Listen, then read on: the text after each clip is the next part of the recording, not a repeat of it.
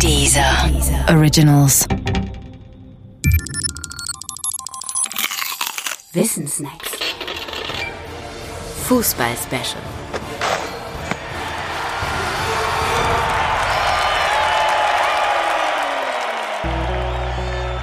Die Choreo. Oratorium oder Oper? Vor 20 Jahren gab es sie noch nicht, die Choreo im Stadion. Jetzt wird sie vor großen Spielen sogar vom Fernsehen übertragen. Sie mauserte sich fast in den Rang einer Eröffnungsfeier von Olympiade oder Fußball-Weltmeisterschaft. Gemeint ist mit Choreo eine großflächige, vor allem bildliche Performance der Ultras in der Fankurve. Bei Heimspielen auch die Performance vieler Fanblöcke oder des ganzen Stadions. Eine Vorform der heutigen Choreo ist die Laola-Welle, die bei der WM in Mexiko 1986 weltbekannt wurde. Im Englischen heißt sie deshalb auch Mexican Wave. Genügten bei der Laola noch die eigenen Hände und wurden diese Hände im Stadion dann nur synchronisiert, so ist das heute anders und wesentlich aufwendiger. Choreos sind prächtige, mehrminütige, überlebensgroße Bildmonumente oder szenische Abläufe. Sie bedürfen einer guten Vorbereitung.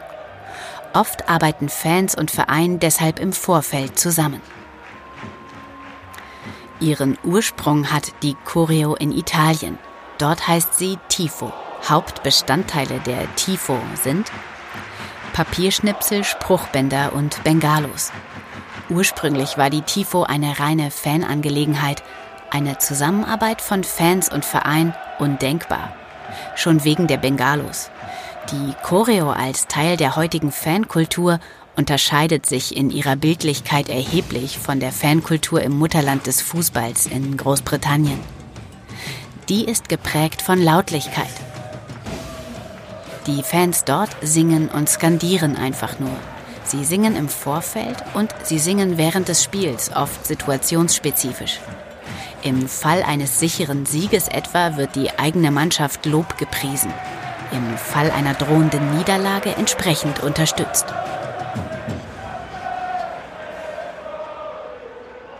Genauso gibt es Gesänge auf einzelne Spieler und deren Kabinettstückchen oder auf den Schiedsrichter und seine vermeintlichen Fehlleistungen. Mehr nicht. Bildliche Darbietungen sind dagegen unüblich und schon gar nicht solche im Fanblog-Format. Der Autor Patrick Seibel sieht in einem Essay aus dem Jahr 2015 den Grund für den Unterschied zwischen Großbritannien und Italien in der unterschiedlichen religiösen Prägung.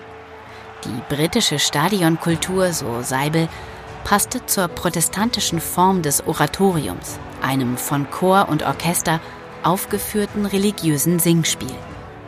Die theatralische Bildsprache der Ultras gehört dagegen zur Sphäre der Oper. Und die sei eine Ausdrucksform des barocken Katholizismus. Gut möglich, dass das stimmt. Allerdings kann man davon ausgehen, dass die heutige Form der Choreo nur eine Zwischenform ist und deshalb noch viele Variationen möglich sind. Das gilt auch bei der WM in Russland. Na dann, auf in die Oper.